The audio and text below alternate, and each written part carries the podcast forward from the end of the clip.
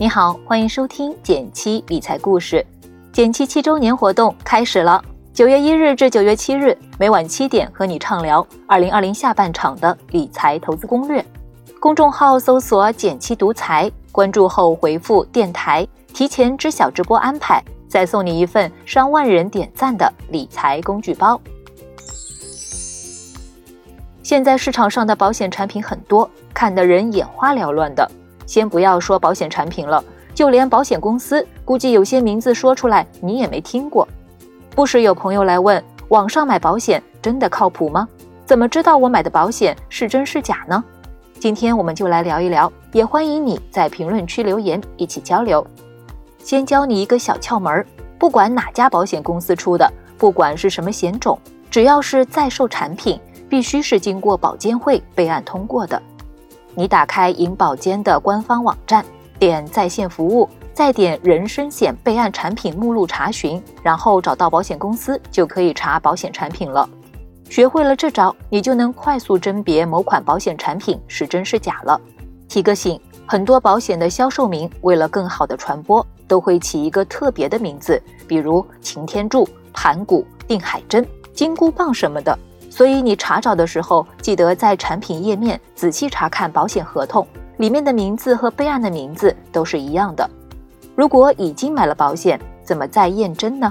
再分享一个比较方便的查询方法：中国保险协会推出了一个线上服务平台，叫中国保险万事通，它是官方推出的，不属于任何一家保险公司。强烈推荐你用这个神器，因为它里面有很多实用功能。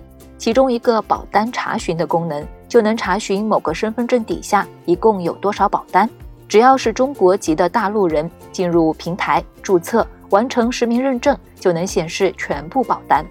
这个系统打破了各家保险公司的数据壁垒，是一大创举，极大便利消费者保单查询整理。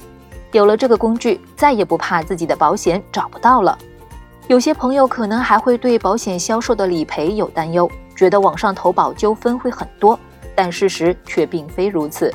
我们拿数据来说话，根据公开信息，我们发现排名前三的拒赔理由是这些：第一，申请的理赔责任不在保险范围内；第二，责任虽在保险范围内，但没有达到合同约定的理赔条件；第三，用户在购买保险时没有进行如实告知，隐瞒了自己身体的异常等情况。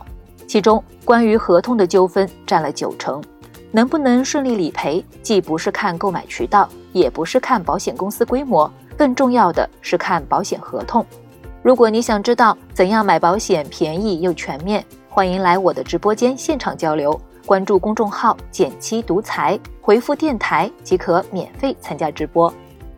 今天聊了这么多，虽然标题是讲网上买保险，其实这些查询和判断方法。适用于各个渠道购买的保险，也希望今天的内容能帮你消除疑虑，未来在买保险产品前能更加心中有数。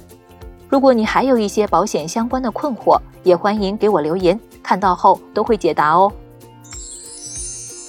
最后再提醒一下，微信搜索并关注“减七独裁”，记得回复“电台”@二零二零下半场的理财投资攻略。